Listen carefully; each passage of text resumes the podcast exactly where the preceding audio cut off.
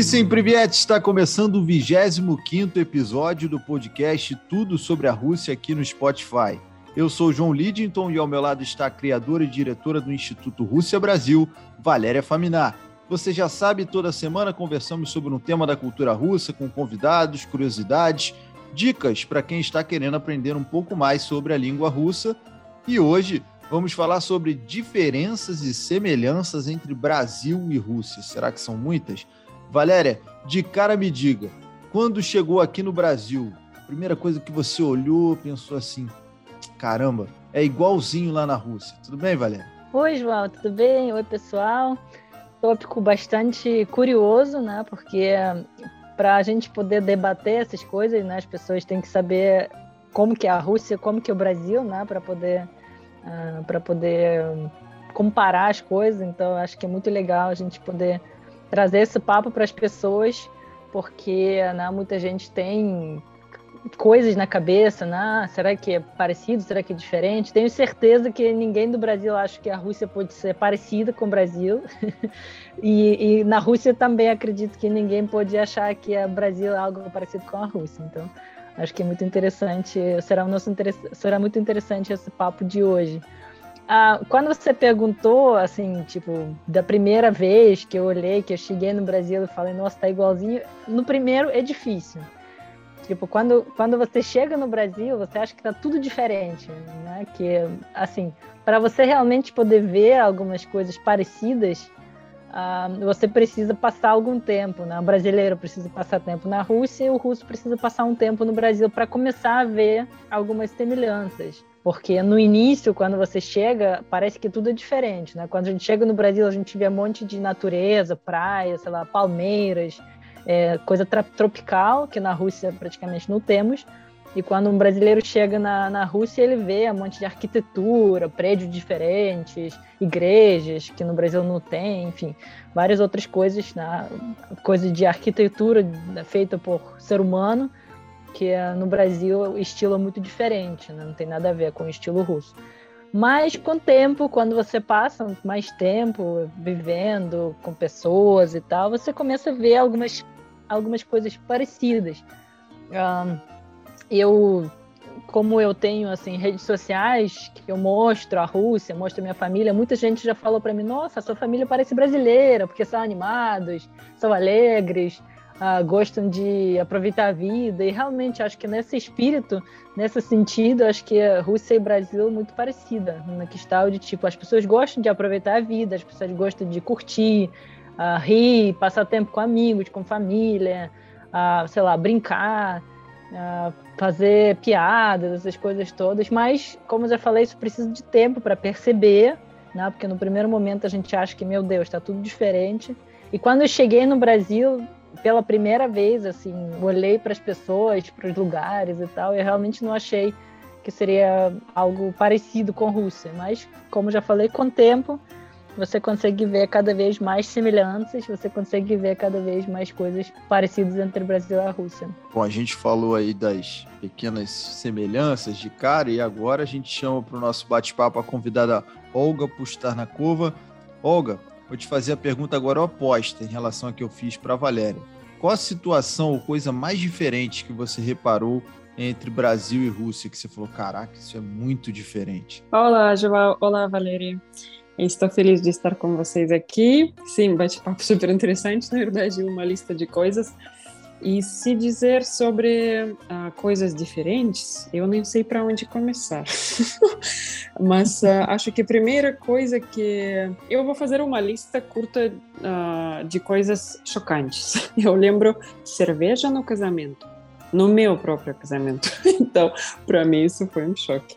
Porque na Rússia, não. Na Rússia não tem uma cerveja no casamento. Eu, eu nunca, eu nunca vi. Eu, só, só se um casamento muito não sei, muito especial, que alguém é super amador de cerveja, e, mas eu nunca, nunca participei num casamento onde tinha cerveja. Isso é a primeira coisa, porque quando eu cheguei no Brasil, muito pronto, nós já casamos, então para mim foi primeiro primeiros meses de choque. Depois, quantidade de tempo que brasileiros passam nos shoppings, passeando.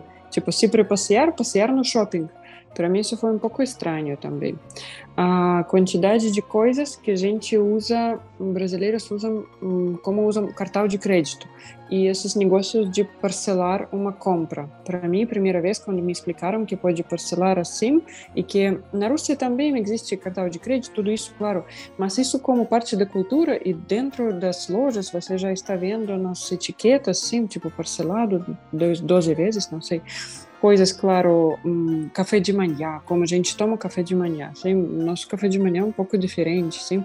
Acho que deveria, Valéria acho que já contou e mostrou para vocês, mas é bem diferente. Tem, tem alguma semelhança, assim, como ela falou. Se você depois olhar mais profundo e pensar, ok, em vez de café temos chá, mas ok, algumas pessoas também tomam café na Rússia, minha mãe, por exemplo, adora café, mas uh, também temos uh, um, como chamamos buterbrot, um, um sanduíche, assim, só que meu marido chama sanduíche de, só sem capa, porque temos um, um, um pão e, e uh, queijo e algo uh, em cima, não tem uma segunda parte, não tem uma segunda metade de pão se co co cobrindo. Então, meu, meu marido, por exemplo, de vez em quando está me dizendo, Olga, eu quero um, um sanduíche, mas me faz um sanduíche russo. Significa que é um sanduíche que não tem cobertura de segundo pedaço de, de pão.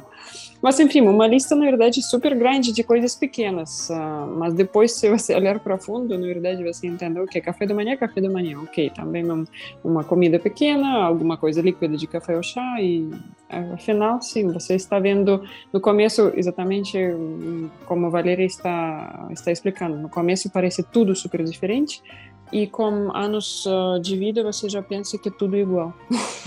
é interessante. É interessante porque a gente vai passar aí por todos esses pontos, a questão da culinária, do casamento também. Daqui a pouquinho a gente vai entrar em, detalhes nesses pontos. Mas para fazer esse podcast eu pesquisei bastante essa, esses aspectos né, de semelhança, diferença na parte cultural da sociedade. Uma me chamou muito a atenção, Queria saber se é verdade que para os russos pessoas tatuadas não são tão bem vistas assim, não é um hábito tão comum o russo se tatuar. O Brasil aqui, brasileiros mais jovens inclusive, quase todos agora estão tatuados. Isso é incomum na Rússia? Bom, é realmente isso chamou minha atenção quando eu cheguei no Brasil. Um, na Rússia, bom, assim, a Rússia é um país mais conservador, a Rússia é um país mais tradicional, vamos dizer assim.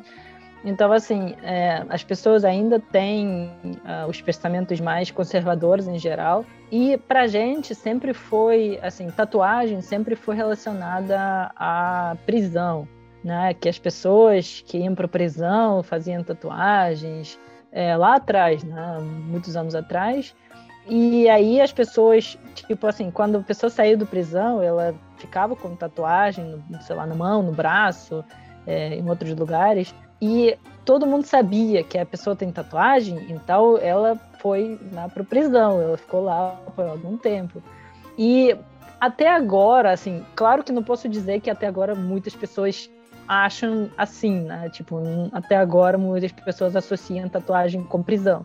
Mas ainda, né, o processo de, tipo, sair desse pensamento e chegar num pensamento que tatuagem não é nada demais, que a tatuagem é algo né, que não tem nada a ver, ainda né, estamos ainda em transição, essa transição. Sim. Então, na Rússia, realmente não é tão fácil você achar a pessoa tatuada. Entre as minhas amigas próximas, não tem ninguém tatuado. Ah, na minha família não tem ninguém tatuado. E se eu chegar com tatuagem para minha família, acho que todo mundo vai, tipo, ficar em choque. Eu ia, assim. perguntar, ia perguntar exatamente isso, Valéria. Você já é uma independente, a Olga também. Mas se vocês chegassem em casa falando, olha, peraí que eu vou mostrar aqui no meu tornozelo uma tatuagem que eu fiz, isso daí seria um, romper com uma tradição, causaria um choque familiar. Sim, assim, então, é, assim, é, acho que em geral, assim, claro que a minha família não ia, não ia me odiar, né? Mas assim, todo mundo ficaria muito chocado com tatuagem e, tipo, as pessoas iam ficar questionando por que, que eu fiz e tal. Ia falar, brasileirou assim, de vez. Agora a Valéria brasileirou é, de vez. É, é, é tipo isso. Porque assim, claro que nas cidades grandes, hoje em dia, os jovens já fazem tatuagem. Você, você raramente vai ver alguém, alguém velho fazendo tatuagem. Mas as pessoas jovens já fazem tatuagem. Mas a questão é, em algumas empresas na Rússia, empresas muito sérias, se você tem tatuagem num lugar visível, você não vai, tipo, você não vai ser contratado. Isso é uma questão muito importante, assim, porque até agora as pessoas ainda têm essa resistência à tatuagem, acham que é uma coisa não, não tão séria, né? Uma coisa meio assim, meio meio marginal, meio marginal. É, é, é, meio uhum. marginal ainda. Então, assim, algumas empresas ainda têm essa essa esse preconceito, vamos dizer Sim. assim, é.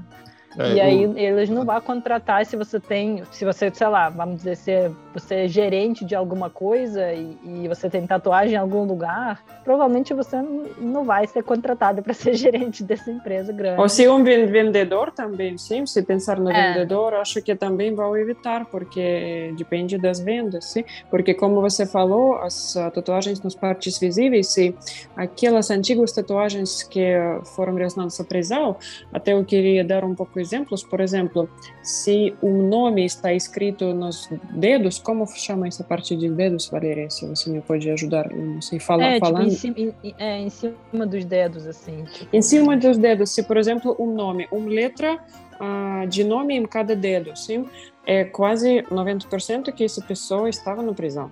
É, é, alguma é. coisa assim. Ou pode ser, ok, um erro de juventude, uh, passar por uh, serviço militar e fazer aí, mas mais raro, sim? Uh, é mais provável que uma pessoa de prisão. Também, por exemplo, tem uma tatuagem famosa de prisão, é uma igreja com cúpulas. E quantidade dos cúpulas significa quantidade das vezes quantas pessoas, quantas vezes a pessoa passou por, por prisão, sim? então tem muito significado, significado cada sim, nessas tatuagens. E tem, vamos, vamos separar, tem de verdade tatuagens de prisão, com grande história e grande significado, e tem tatuagens de dia a dia. Eu lembro que uma vez eu queria, um período da minha vida, eu queria um, colocar tatuagem, uh, eu queria colocar uma, uma bobagem, um, um Mickey Mouse, porque por admirar Walt Disney e queria colocar como um, um símbolo de, sim, do gênio dele como foi um grande empre empre empreendedor. E eu coloquei, mas graças ao meu amigo, eu estou agradecida até hoje, ele me falou: Olga, prova antes temporário, porque sabendo você, você vai cansar dessa imagem, porque eu já passei por isso e eu refiz minha tatuagem, minha tatuagem várias vezes.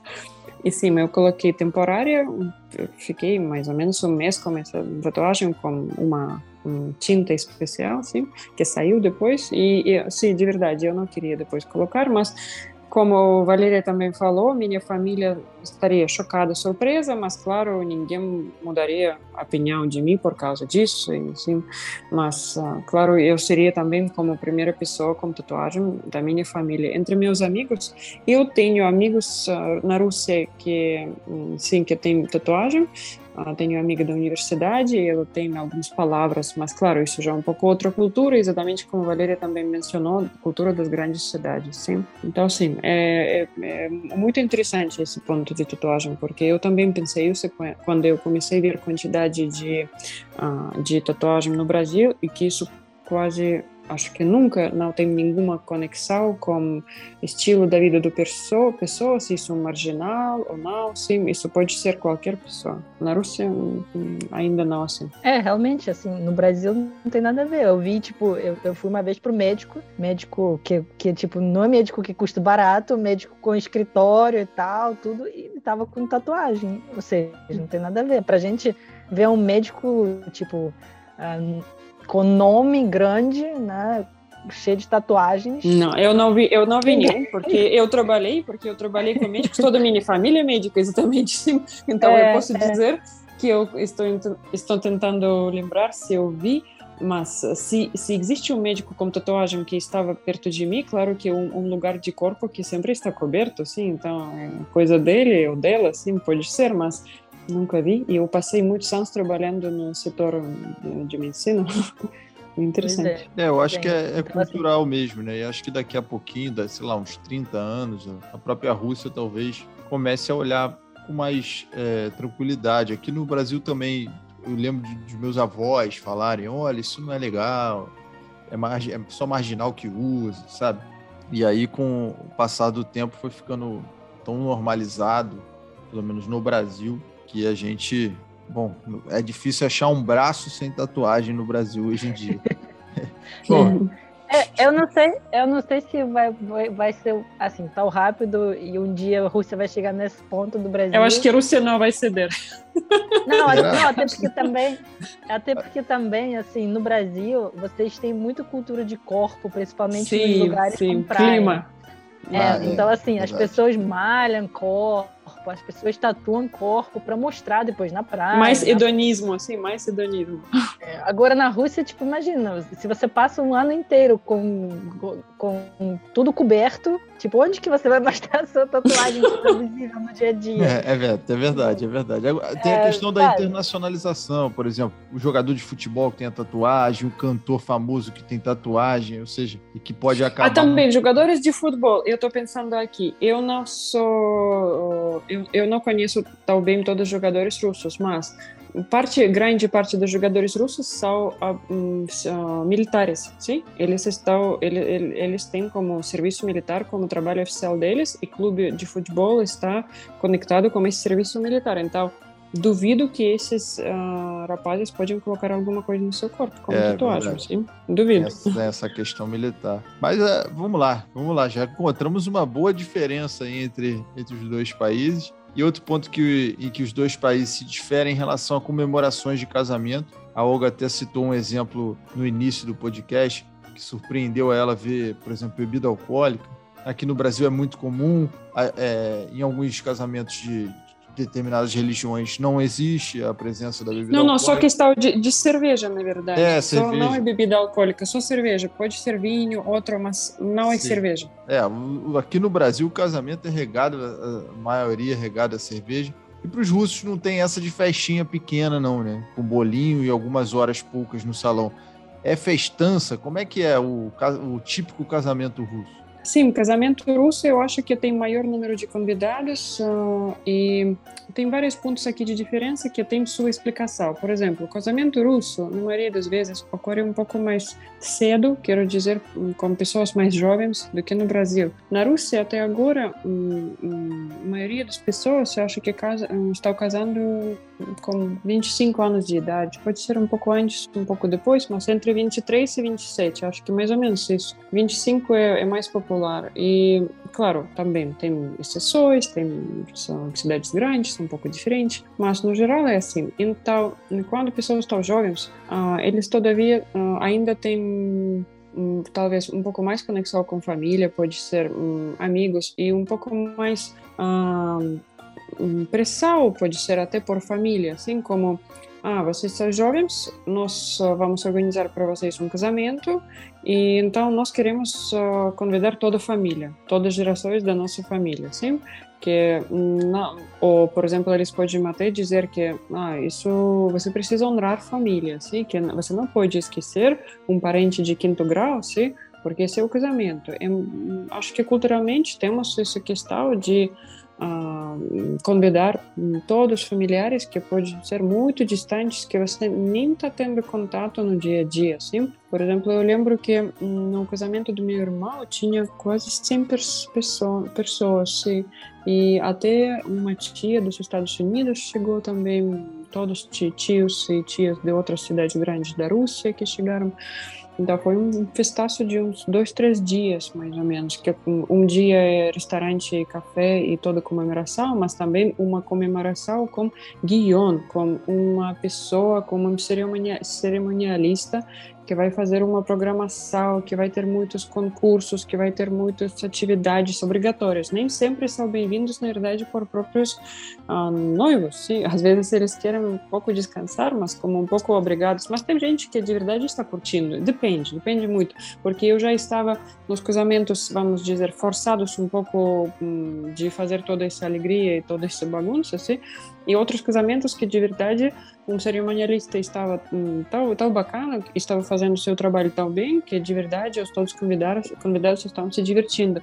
E para mim isso, essa diferença foi muito forte porque eu me casei no Brasil com 26 anos de idade quando eu cheguei. Uh, depois de três meses que eu cheguei para o Brasil, eu conheci meu marido claro antes, mas uh, eu ainda não tinha entendido um pouco o país ou a cultura assim. E eu tinha vários choques que me acompanharam durante meu próprio casamento, porque basicamente a família do meu marido com, com e, e meu marido que organizou todo todo toda a cerimônia, assim. Então, para mim, foi estranho, por exemplo, que nosso casamento, nós, nós firmamos papéis de cartório um dia e outro dia tinha festa de casamento. Na Rússia não, na Rússia sempre no, no mesmo no, no, mesmo dia, assim, e no cartório não tinha nenhuma festa grande, assim. No Brasil foi uma coisa um, um, um, quarto pequeno e nada, nada demais, porque na Rússia são palácios onde nós firmamos papéis de casamento super, boni super bonitos, como uma cerimônia com música. Tem algumas com orquestra e tem uma cerimonialista. Sempre todo mundo está chorando. Já convidados estão dentro, estão acompanhando. Você está entrando como um Mendelssohn, sim? É super bonito, na verdade. E eu fiquei tipo, isso todo? Só isso? É de verdade? É um casamento? Será que esconderam algo de mim? Sim, um outro quarto de, de palácio? Não sei. Mas não, tinha de verdade só isso. Sim, isso foi o primeiro choque. E depois, quando isso que me, me explicaram, que um dia vai ser casamento uh, cartório, outro dia vai ser casamento também, uau, sim, ok. E depois que também, hum, por exemplo, eu sou ortodoxa, meu marido é católico, sim? E nós estávamos, estávamos na, hum, com, com pergunta com o que fazer, sim, como fazer a cerimônia. Então, um, que minha sogra, ela achou um como padre, eu já não lembro como isso se chama, mas então ele um, estava dando a benção geral, como não é católico, não é assim, mas ele está dando para os vários casamentos, assim, genérico, assim. e na Rússia quase não temos assim também essas opções, ou igreja ou não, sim. E tipo de festa como tudo foi, porque não tinha cerimonialista, nada, tinha só música e também para mim foi um pouco estranho buffet livre, sim, no casamento que eles organizaram, que todo mundo estava passando, colocando sua comida, sim. Ah, foi bonito, quero dizer, lugar e tudo, e comida boa, na verdade, sim, mas eu não esperava por isso. Na Rússia é só serviço de mesa. Depois eu vi nos outros casamentos no Brasil que existe os dois, eu acho que tanto buffet, tanto serviço de mesa. Então eu acho que, mas na Rússia é só acho que serviço serviço de mesa, eu nunca vi outra. Hum, e questão de cerveja, sim, que a gente toma vinho, champanhe uh, ou algumas bebidas fortes, sim, mas uh, nunca vi cerveja em nenhum casamento. E acho que não tinha tanta. Sim, nós dançamos depois muito, mas não tinha concursos, nada de diversão programada, como dizer. Sim, tinha algumas. Ah, e tampouco. E também hum, as convidadas não estavam muito preparadas de dizer cada um algumas palavras de hum, para as noivas, porque na Rússia isso também parte como obrigatório. Cada um dos convidados se levanta um momento de mesa com um copo na, mão e está dizendo algumas palavras boas para as noivas. E aqui não tinha isso. Acho que disseram algumas coisas, mas eu acho que porque eu insisti, porque porque eu estava dizendo onde isso precisava. sim. Porque, Fala alguma coisa, pelo eu... amor de Deus, né, para manter a tradição. Sim, e, sim, mais uma coisa que as convidadas se atrasaram também. Isso isso acabou com o é, coração. Aqui, é, aqui no Brasil quem se atrasa é a noiva. Valéria, é, no casamento russo tem a, a tradicional lançamento do buquê, né, para as pretendentes a, a noivas ou não?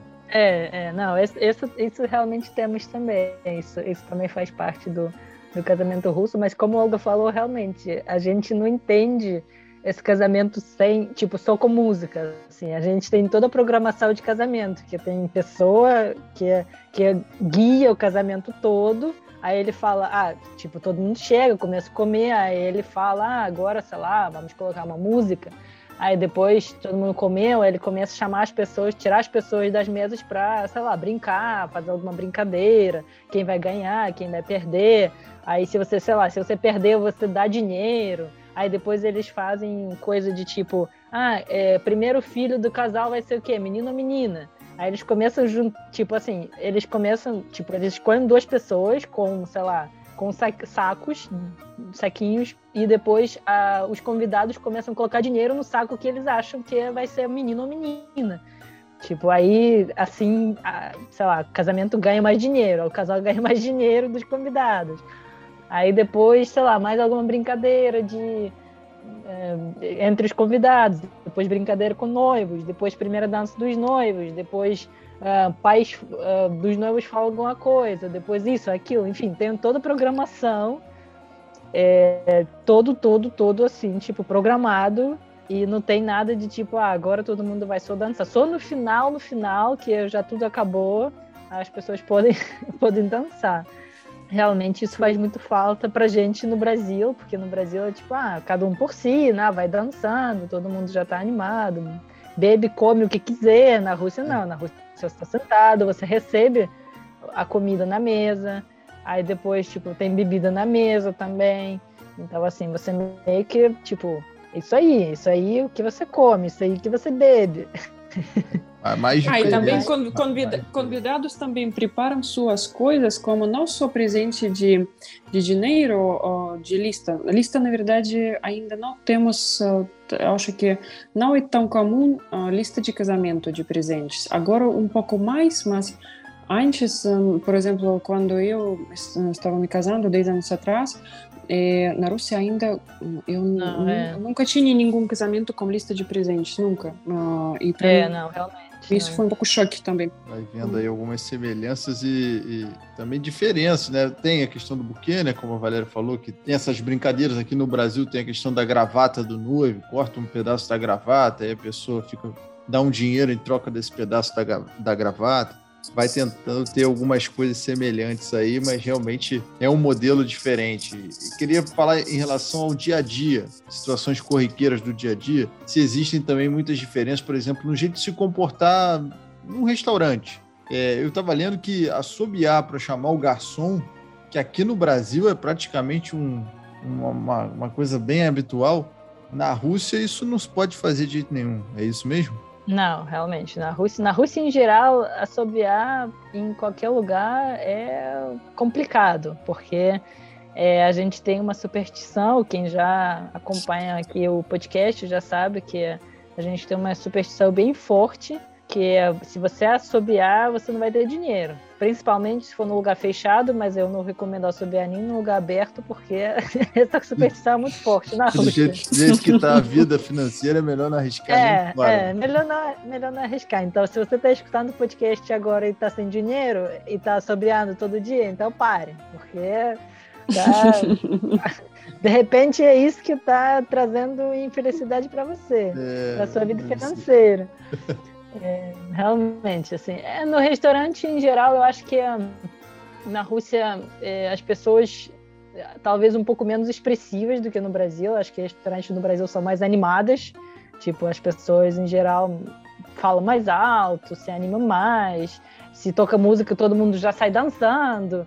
Na Rússia, as, as pessoas russas em geral são um pouco mais, é, como dizer, sei lá, um pouco mais fechados, vamos dizer assim, no público, né? Então, se não for uma grande festa que todo mundo se conhece, né? Ou se não for um casamento, num restaurante comum, mesmo se, se tem uma música, em geral as pessoas não saem tanto para dançar. No Brasil é quase certo, se tem uma música, pronto, todo mundo já está dançando, não importa se é restaurante, não é restaurante, todo mundo já está lá animado é, dançando. Então, acho que essa diferença é bem Sim, grande. eu né? queria também me adicionar uma diferença de restaurante, como eu retornei recentemente em maio, eu acho que tem uma diferença grande, que na, no Brasil não tem, não tem um grande problema de estar no restaurante com um filho pequeno e ainda pode amamentar sem nenhum problema também. E todo mundo vai te ajudando, assim, ninguém vai te julgar ou dizer alguma coisa ou olhar estranho até o garçom vai te ajudar a cortar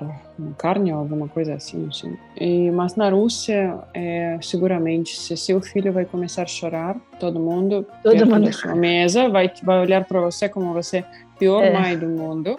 Você não sabe educar filho, porque na Rússia um pouco tem ainda esse costume, tipo, filho bom, filho calado, sim, um pouco isso. E é, eu estou dizendo, claro, um pouco, sim, mais forte, não, não são todos assim, mas E no restaurante seguramente que vão dizer, olhar para você e dizer mais ou menos assim, tipo, mãe, se não sabe, se seu filho não sabe se comportar ainda, sim, então por favor, fique, fique em casa. Pra... Sim, sim, fique em casa. Então acho que isso é uma grande diferença positiva para o Brasil e um pouco negativa para a Rússia de é, restaurante. Realmente, realmente nunca tinha ouvido falar.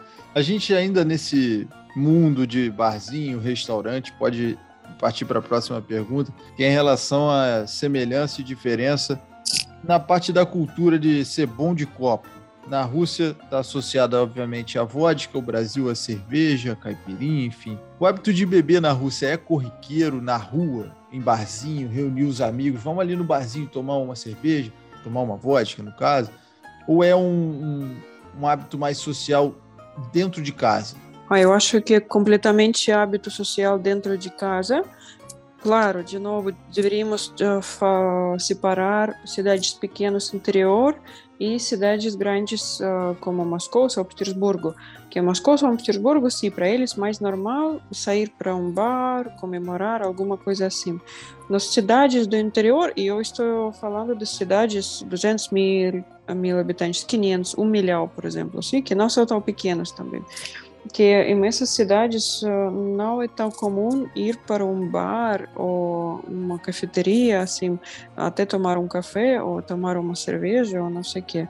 Porque, não sei, no passado soviético também, no, nas nossa, na nossa infância, tam, também eu não lembro muitas situações que a gente estava indo para um assim bar ou cafeteria semanalmente. Sim, a gente uh, tinha vezes quando a gente estava comendo sorvete, alguma coisa assim, mas não é com frequência, uma coisa super especi especial. Uh, até sair para restaurante, um, tinha até nos uh, filmes antigos soviéticos que uma coisa super especial para uma pessoa soviética ir para restaurante. Acho que até hoje esse costume permanece muito entre a sociedade russa, então por exemplo, meus pais, que vivem numa cidade de mais ou menos 200 mil habitantes, que é cidade, na verdade, bom, como dinheiro, é cidade do petróleo, e mas não tem esse costume. Sim, de vez em quando, agora eles estão indo um, para uma cafeteria, mas assim que cada semana, não. Seguramente não. É mais comida em casa e mais convidar alguém para tomar algo em casa. E quando eu estou indo para visitar meus pais, claro, eu tenho muitos amigos ainda assim na minha cidade natal, e quase sempre estamos encontrando na casa da, dos meus pais. Já todo mundo sabe para onde ir. Se, se sabem que eu estou na cidade, pode ir se me ligar e meus pais sempre vão receber todos os meus amigos. É, realmente, assim, a gente ainda tem essa, essa cultura de se encontrar. Assim, hoje em dia as pessoas, como a Olga falou, realmente começam a sair para os restaurantes, mas não é igual aqui no Brasil ainda. Que, tipo, ah, é, muitas, muitas pessoas assim que você conhece, muitos amigos no Brasil, você nem, nunca foi para casa das pessoas, né? Porque é tipo, para quê, né? Você se encontra no, no, bar, no restaurante, não precisa, não tem essa necessidade. Na Rússia a gente ainda tem esse hábito de se encontrar e, e muitas vezes, que também é muito estranho para os brasileiros, a gente se reúne na cozinha. Porque na hum. Rússia a maior parte dos apartamentos não tem sala. É, gente, em geral, a gente não tem sala, a gente tem corredor e quartos. E aí, quando a gente, tipo, em geral, às vezes tem um quarto que é feito de sala, se tiver quartos sobrando, mas em geral nunca tem quartos sobrando, então as pessoas se encontram na cozinha, que é normalmente do tamanho um pouco maior, dá para colocar uma mesa lá, e aí as pessoas se encontram na cozinha, comem, bebem, essas coisas todas. Então, até hoje ainda tem essa essa tradição e principalmente assim entre as pessoas mais velhas, tipo, sei lá, a geração dos meus pais, eles têm muita resistência, eles não entendem por que, que você vai gastar dinheiro para ir para restaurante se dá para cozinhar em casa e comer. E, e também o que eles vão e, e, o que eles vão dizer, sim, Valéria, eles sempre vão dizer. E como você sabe como eles prepararam esse prato, como eles é, cozinharam? É. Tipo, esse, esse, esse comentário é o mais comum. Tipo, eu não sei, uma pessoa ou outra estava tocando essa comida, estava tocando eu não sei o que eles colocaram, pode ser que alguma coisa estragada, eu não sei o é, que. É. Então tem pouca credibilidade para essa área de restauração. É, as pessoas mais velhas ainda têm essa resistência e, e, eles ainda falam assim, tipo, ah, poxa, você ainda vai pagar mais caro por algo que é menos gostoso do que a minha comida? Tipo, hum. ainda faz sentido, sabe? E outra coisa que também vale mencionar, que é, eu sei que no Brasil muitas pessoas, tipo, ah, pra, sa, saindo assim de casa, tipo, ah, vamos sair para algum lugar e vá pro barzinho e não ficam dentro do barzinho, tipo, compram bebida, saiam, ficam na rua bebendo. Na, na Rússia isso não é possível. Beber na rua da Rússia não é possível, é proibido pela lei. Tipo, você não pode beber na rua bebida alcoólica abertamente. Então, Sim, assim, tinha uma você... situação até, hum, acho que foi minha prima, que ela estava estudando ainda na universidade, já quase maior, seguramente estava com 21, 22, mais ou menos assim, mas na Rússia a partir de 18, acho que sim. E eles tomaram uma cerveja em frente de, da sua universidade em um parque e quase ela foi expulsa da universidade porque estava passando uma guarda e então, claro que entenderam que são estudantes da universidade, porque é super normal, está de outro lado da rua, e tiraram os bilhetes estudantis deles, que na Rússia temos para a universidade, e foi um uma problema, assim. E pensar, né, Valéria, que aqui na Universidade do Brasil tem a Chopada, que é uma festa que a galera bebe na frente da universidade, na rua, não tem problema é. nenhum. Não, é, não, completamente oposto mesmo. Não, não, na Rússia isso é impossível e é um alerta muito importante para os brasileiros. Quem, quem vai pra, viajar para a Rússia, não bebem na rua. Você pode beber no bar, no restaurante, em casa, sei lá, no hotel, dentro do quarto, onde você quiser, mas dentro do lugar. Nunca, tipo, sai com cervejinha para passear no parque. Não, isso pode dar muito problema. Aí, recado dado, alerta feito. E a gente ainda continua, saiu do, do copo para o prato para falar de culinária. Brasileiro não abre mão de feijão. Na Rússia eu procurei o feijão, eu até encontrei quando estive lá, né? Fiquei 40 dias na Rússia para cobrir a Copa do Mundo, mas era um restaurante um brasileiro, então não valeu. É, eu queria saber se o russo ele come feijão, eu sei que não a resposta, né? Mas se vocês de alguma forma é, sentem falta de, de algum item que tem na Rússia, aqui no Brasil que não tem, e vice-versa. E se esse hábito de almoçar e jantar, ele é feito em família, a Valéria falou, né? O pessoal se reúne muito na cozinha. É, essas reuniões é o quê? Todo mundo na mesa ou não tem essa, essa tradição tão fechada? Olha, assim, até que a gente come feijão, a gente até tem feijão, realmente é mais difícil de achar, é, variedade de feijão que vocês têm no Brasil, né? A gente não tem tanta variedade, mas até que dá para comprar feijão, só que a gente não come feijão no dia a dia, tipo, todo dia, igual vocês. A gente faz, sei lá, sopa de feijão.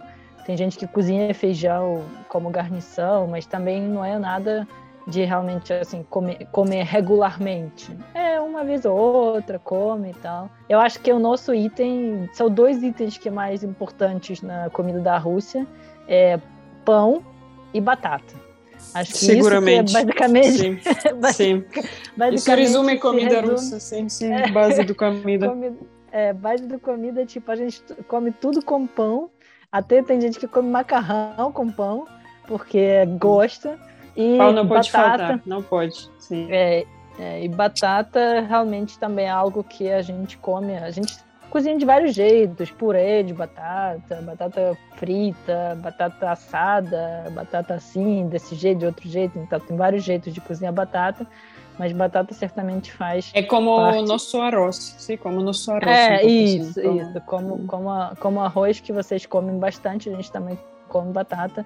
Algo que não pode faltar, certamente não pode faltar na mesa, na mesa russa.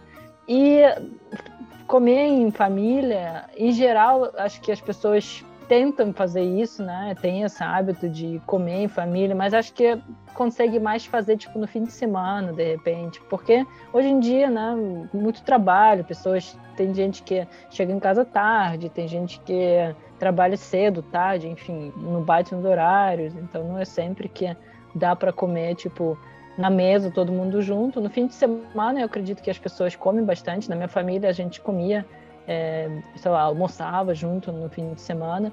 É, a gente também, algo que eu gostava muito, que a gente cozinhava no fim de semana junto. Tipo, por exemplo, sei lá, a gente fazia tipo pastel, assim, que vocês têm no Brasil, a gente também tem, que chama tibureque, E a gente fazia de manhã, por exemplo, preparava, minha mãe fazia massa, meu pai fazia recheio, a gente como criança juntava, né, colocava recheio dentro do, da massa, eh, fechava e tal. E era uma tradição muito legal de né, reunir a família toda e cozinhar junto e depois comer esses, esses pastéis feitos já, todo mundo junto comendo. É uma né, gostava muito dessa tradição. E acredito que até hoje tem pessoas que né, almoçam, jantam junto, mas como já falei, acho que mais no fim de semana, porque durante a semana a vida na Rússia é tão caótica quanto no mundo é. inteiro, né? Correria. Trabalho, essas coisas. É, muita correria. Correria então... não, não permite que, que, faça essa reunião. Olga, eu vou te fazer uma pergunta bem direta, hein? Não sei se, uhum. se você vai tender para o lado russo ou vai dar uma força para a gente aqui do Brasil. Quem é mais emotivo?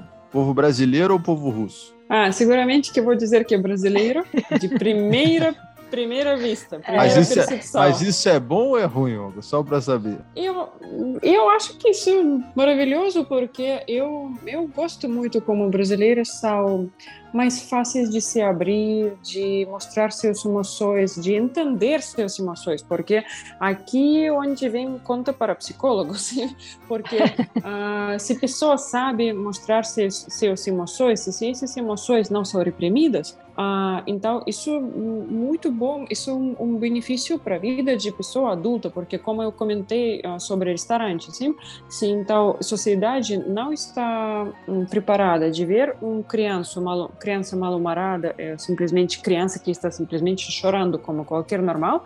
Então, isso entende que sociedade não está hum, não está pronto para absorver emoções negativas nesse caso. Mas não tem como, ah, isso eu recebo, isso eu vou processar, isso não. Tipo, negativo não, positivo ok. Não funciona assim. Assim você está reprimindo quase todas as emoções, sim? Então, eu acho que isso é muito bonito, que no Brasil vocês se expressam com hum, mais emoções e mais livremente. E hum, na Rússia, uh, eu acho que, claro, nós, nós estamos expressando nós dentro de família, como amigos próximos, mas eu hum, eu conheço muitas pessoas, meus amigos próximos também e meus familiares também, que têm super grande dificuldade de expressar o que eles sentem e de verdade mostrar o que eles sentem. Então, hum, eu acho que muitos filhos uh, crescem com falta de palavras sim, muito, muito simples de apoio, de amor por seus próprios pais. Isso não significa que pais não amam eles, amam muito, amam para dar sua vida para eles, igual que no mundo todo, mas só que eles acham mais que estão provando seu amor não por palavras, mas por ações. E aqui, sim, uma coisa positiva, sim, que o russo está mais eh, sólido, assim, de entender sua obrigação e fazer coisas. Mas, por favor, precisamos também sentir isso, assim. E eu me abri mais no Brasil. Eu já eu já fui pessoa mais aberta, então vocês devem entender que tem pessoas naturalmente mais abertas na Rússia também, sim, que expressam suas emoções, mas eu acho que minoria e não sei como agora são gerações jovens também eles têm certos problemas, porque eu tenho jovens primos, sim, alguns parentes que depende da pessoa, mas seguramente que o brasileiro é muito mais emotivo, mas uh, russo também pode chegar aos altos picos de emoções nos certos casos, mas pode ser que como não sabe se expressar, não tem esse treinamento contínuo diário, sim, então pode virar uma bomba atômica de emoções demais, sim, tem tem tem esses casos também. Valéria concorda? É, eu concordo. Eu acho que realmente assim as pessoas no Brasil é, se expressam mais. É, como a Olga falou, eu acredito que isso é uma coisa positiva. É, tem que tomar cuidado porque, é, assim, no Brasil às vezes as pessoas também não conseguem controlar suas emoções e eu vejo muitos casos de pessoas, é, não sei, com ansiedade, com depressão, com é, não, não posso dizer, não estou negando esses sentimentos, né? Mas muitas sim, pessoas sim. acabam tipo, é, ah, tô, tô, tô me sentindo mal, já tô, ah, é, é ansiedade, é depressão, é isso, é aquilo. As pessoas já começam tipo é, um pouco de emoções, um pouco de emoções e as pessoas já começam a entrar em pânico. E isso também acho que pode ser um pouco exagerado, né? Então, as pessoas no Brasil têm emoções, mas eu acho que as pessoas precisam é, tipo, não, não, não precisam entrar em pânico tendo as emoções, né? sentindo alguma coisa diferente. Porque na Rússia, como a gente realmente é, se segura mais, vamos dizer assim, com emoções, a gente meio que, tipo, ah, tô me sentindo mal, mas tudo bem, eu preciso fazer meu trabalho, então vou continuar fazendo meu trabalho. É, depois eu Sim, vou focar, sim. é, então, assim. Eu não, eu não conheci nenhuma. Duros. Eu não conheci na Rússia nenhuma pessoa com bipolaridade e eu tenho muitos amigos uhum. de muito uhum. diferentes. Nunca conheci. E eu, eu não quero dizer meus meus amigos estão indo para os psicólogos, estão tem alguns que estão acompanhados por especialistas. Sim, quero dizer que não é porque não foram diagnosticados. Sim, que muitas pessoas podem debater assim.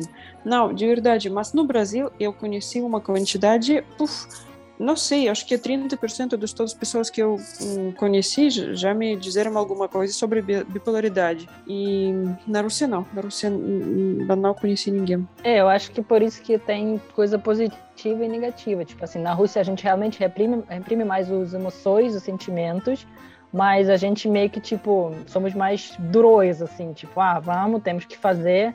A gente passou por muita coisa na Rússia, né? A gente passou muitas guerras. Não eram emoção não era algo importante. Algo importante era sobreviver.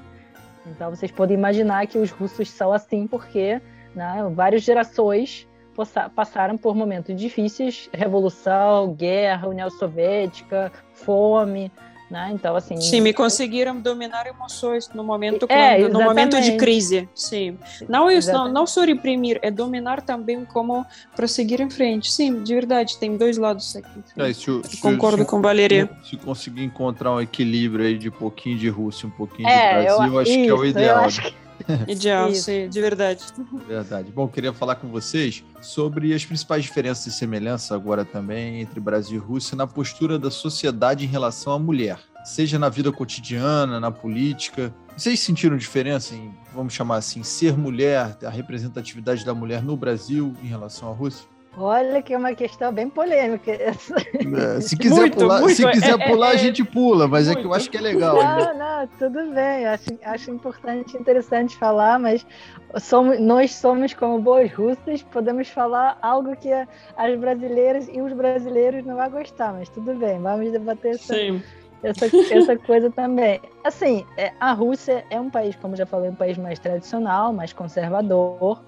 E então é, as, assim, as relações entre homem e mulher na Rússia são mais conservadoras, né? ou seja, o homem é mais cuida da parte financeira, né? o líder da família, é, tipo, toma frente das, das coisas, e a mulher é mais cuida dos filhos, de casa, do lar, né? do marido. Em geral, em geral, essa é mais ou menos a visão da nossa sociedade. Então, assim, é, muita gente pode falar e tenho certeza que vai falar que, meu Deus, que é coisa atrasada, né? Que horror, mulher dentro de casa, cuidando do lar. Mas a questão é, é a gente não tem tanto movimento feminista. É, muita gente pode falar que a gente não tem esse movimento porque a Rússia é um país atrasado, um país machista, essas coisas todas. Mas, ao meu ver, é, meu ver pessoal, né? Espero que ninguém é, se ofende. Eu acho que na Rússia, assim como está como tá indo, como a gente tem sociedade, como a gente tem essa, essa coisa mais conservadora, funciona de alguma maneira. É, eu vejo assim as mulheres ao meu redor, claro que existe algumas pessoas que, que questionam essas coisas, né? que falam, ah, mas eu não sou assim, não quero ser assim. Mas, em geral, muitas mulheres, elas desejam casar e ficar em casa, tipo, cuidar dos filhos, da família, tipo, ficar uh, cuidando do marido. Muitas pessoas querem isso. E eu acho, assim, é, eu analisando por muito tempo essas questões, eu acho que é, essa coisa tem um pouco a ver com, de novo, com a história da Rússia, com guerras, com revolução, com fome, com situações difíceis que a Rússia passou que a gente perdeu muitos, muitos homens, a gente perdeu 20 milhões de homens na guerra. Então, imagine quanto falta o homem faz, uh, fazia né, naquela época para as mulheres. Então, mulheres aprenderam a fazer tudo por conta própria. Então, assim, a mulher russa hoje em dia, ela é forte, ela é muito forte. Tipo assim, se vocês acham que as mulheres russas são fraquinhas e, e, assim, tipo, ah, não, é reprimidas, fracas. As mulheres russas são muito fortes. E eu acho que a gente, né, tipo, assim, foi mãe passando para filha, filha passando para filha dela, né, essas coisas, essas, essa, essa força. Então eu acho que talvez a gente agora está num ponto que as mulheres russas não querem ser mais fortes, assim, tipo, tomar a frente de tudo, liderar a família, é, sei lá, correr na frente de homem, que a, gente até tem um, uh, um, uma poesia que fala que a mulher sobre a mulher russa, que fala que a mulher russa ela consegue parar é, cavalo em andamento, tipo cavalo correndo, a mulher russa pa consegue parar cavalo correndo e entrar em casa em chamas. Tipo, essa é a mulher russa. Sim, isso diz muito sobre mulheres russas, mas eu queria adicionar as uh, raízes de todo, toda essa questão, como Valéria mencionou já a guerra, mas também tem alguns fatos, por exemplo, uh, não quero agora entrar nessas discussões e dizer se bom ou não, mas só que só vou citar os fatos, sim? que aborto na Rússia foi liberado em começo do século XX, acho que é o primeiro país, um dos primeiros, também mulher entrou, hum, recebeu o direito de trabalhar no começo do, no começo do século XX, hum, também por guerras e tudo, não vamos entrar agora dentro disso. E eu quero dar meu próprio exemplo, por exemplo, hum, que na minha família, as minhas avós, que são pessoas muito humildes, de, de classe de trabalhadores, ah, de gente de, de vilarejos, sim, são todas com diploma da universidade. Já minhas avós, que agora uma está com 91 anos e outra com, 80, com 89. As, os dois têm diploma de, de faculdade, de universidade, uma é médica e outra é professora hum, de filologia, história e acho que geografia. E meus avós também, e todos familiares deles. Então, o que quero dizer? Que sim, nós temos uma questão isso feminista que pode parecer para alguns países, como Valéria falou, que, ah, que, que, que é machismo, que é coisa de passado, lá, lá. Mas se olhar na verdade, por exemplo, quando eu estava trabalhando no Brasil, ah, na, área hum, com, com muitos uh, homens na área da engenharia, uh, eu vi quase só homens poucas mulheres. Mulheres ocupavam cargos de secretária ou uma copeira, ou como chama a mulher que coloca uhum. café, sim? Copeira, acho que. E, e só isso. Mas na Rússia, as uh, diretores das empresas, a engenharia com que eu tratava de parte da Rússia, muitos diretores foram mulheres, diretores de grandes departamentos, diretores de inteiras empresas, sim? Muitos. E hum, então aqui é complicado. Vamos dizer que dentro de casa se dizer assim com uma voz muito populista se dentro de casa tem, temos um pouco mais machismo mas também não não, não considero me suficiente preparada para dizer se é bom ou não. Para alguém bom para alguém não vamos dizer assim mas tem escolha? Tem. Na verdade, também, se você quer hum, ter menos machismo em casa, quer sair trabalhar, todo, todos meus minhas amigos trabalham, sim?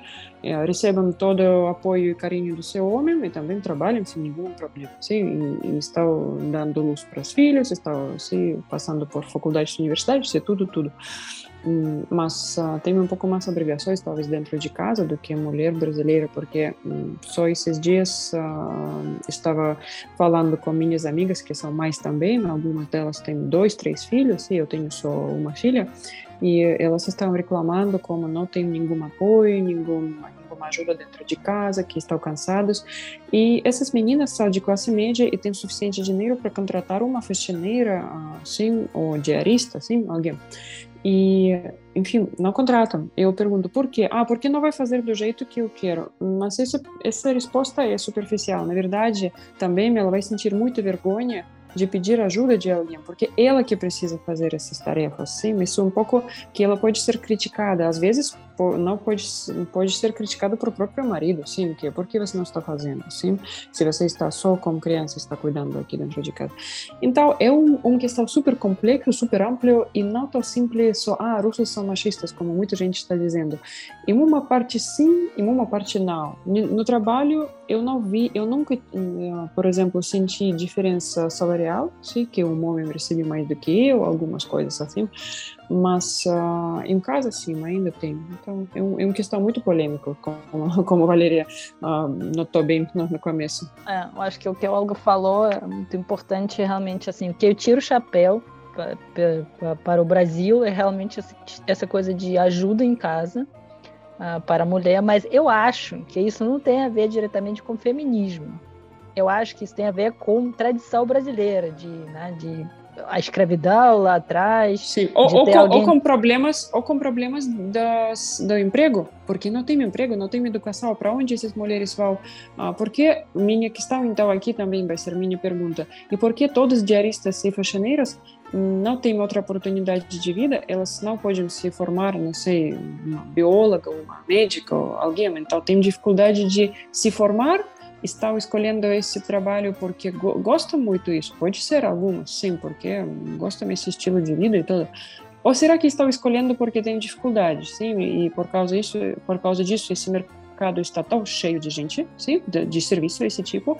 E serviço é de mais barato, por exemplo, considerando como Europa, assim, onde eu estou agora na Espanha, é mais barato. E então aqui também polêmico.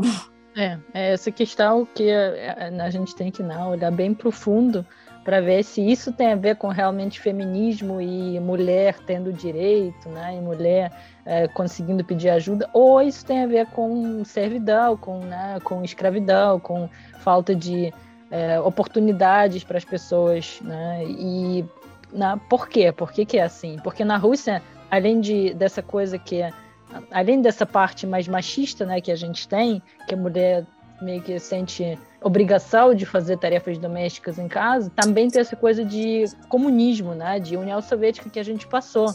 É, a Rússia ficou quase um século dentro da União Soviética e lá a gente não tinha essa coisa. Lá todo mundo era igual. Então, como que você vai contratar uma pessoa igual a você para servir para você? Então, assim, a União Soviética ela meio que acabou com essa coisa de servidão, de, de alguém servir para alguém, de alguém é, tipo limpar a coisa de, de outra pessoa é, apartamento de outra pessoa. Então, assim, é, tem tudo essa questão, né? tem várias questões culturais e históricas que também não tem somente a ver com coisa de machismo e feminismo, mas também né, a gente tem que olhar bem mais profundo e entender uhum. por que, que um, um, país é assim e no outro país é de outro jeito. E eu queria dizer que, por exemplo, dentro da nossa casa, da casa dos meus pais, sim, meu pai que é trauma, traumatólogo, cirurgião, sim, que está fazendo cirurgias, Uh, ele sempre ajudava para minha limpava louça sem nenhum problema, cozinhava quando mãe não tinha tempo, porque minha mãe trabalhava sempre como médica também, meu pai também. Hum, então é claro, família é família. Eu entendo que tem casos diferentes, mas quase todos os meus amigos tinham a mesma situação. Os pais ajudavam, ajudavam muito de verdade. Não, nunca vi meu pai por exemplo, limpando o chão, isso sim, nunca vi. Mas uh, lavar louça, cozinhar, sim, vi muitas vezes. É, realmente é um assunto muito polêmico, mas importante aí ter o relato de vocês duas, né, sobre o posicionamento de vocês sobre essa questão, até o pessoal aqui do Brasil também desmistificar algumas coisas e entender outras pela parte social, enfim, e cultural. A gente está chegando ao fim, né, na parte final aqui do nosso 25º episódio do podcast Tudo sobre a Rússia. E sempre no final pedimos para Valéria Faminar, criadora e diretora do Instituto Rússia Brasil, nos ajudar com dicas de vocabulário sobre o tema do podcast.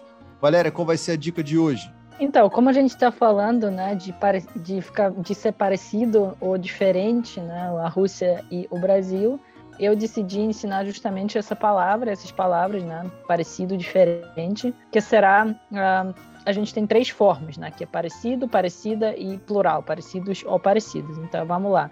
Parroz é parecido, parroja, parecida, e parroje, parecidos ou parecidas, né? Em russo a gente não faz diferença, plural, masculino, feminino, tanto faz pra gente.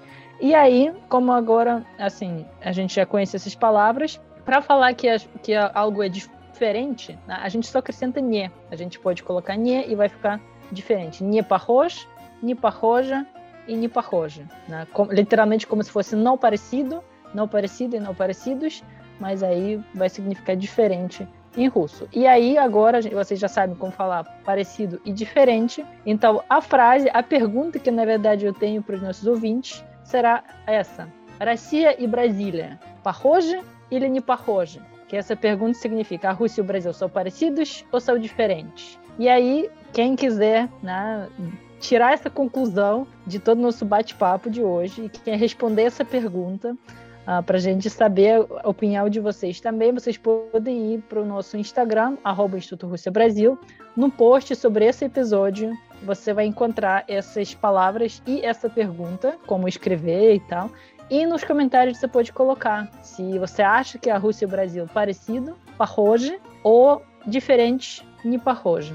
Né? A gente gostaria de saber a opinião de vocês. Bacana, então a gente conta aí com a interação de vocês no Instagram. Quero agradecer a convidada Olga Pustarnakova por estar conosco aqui nesse bate-papo bem divertido. Obrigado, viu, Olga? Ah, muito obrigada, gente. Sempre muito interessante conversar com vocês e pensar um pouco. Amei, amei. Ah, espero que todos uh, assistentes que vão, que vão escutar nossa conversa vão gostar também. Com certeza. Spasiba, agradeço a todos que curtiram nosso podcast Tudo sobre a Rússia, do Instituto Rússia Brasil. Agradecer a Valéria Faminai. Quem quiser enviar sugestões de temas para os próximos podcasts, como é que faz, Valéria? Como sempre, a gente espera sugestões no nosso Instagram, arroba Instituto Rússia Brasil. Quem quiser mandar qualquer sugestão e gostar, né? Quem quiser ouvir algum tópico específico, né? A gente debatendo as coisas desse tópico, é só mandar uma mensagem lá que a gente sempre vai tentar atender da melhor maneira possível. É isso aí. Até a próxima. Pacá, pacá. Pacá, pacá. Pacá, pacá.